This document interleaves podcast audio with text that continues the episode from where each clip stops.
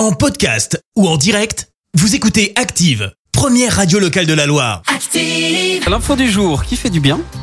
Et on parle ce matin d'une première en Europe. Ah ouais, t'as du mal à y croire, mais c'est un petit hôpital pour les hérissons qui va bientôt voir le jour à Paris.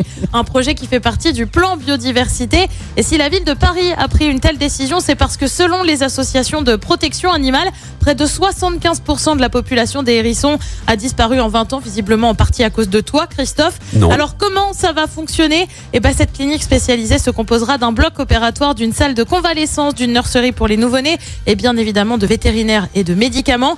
Au total, l'établissement pourra accueillir jusqu'à une trentaine de hérissons qui vivent aux alentours de la capitale. Côté emplacement, il devrait se situer près du bois de Vincennes, à l'est de Paris. Euh, Pour le moment, on ignore encore sa date d'ouverture. Merci, vous avez écouté Active Radio, la première radio locale de la Loire. Active.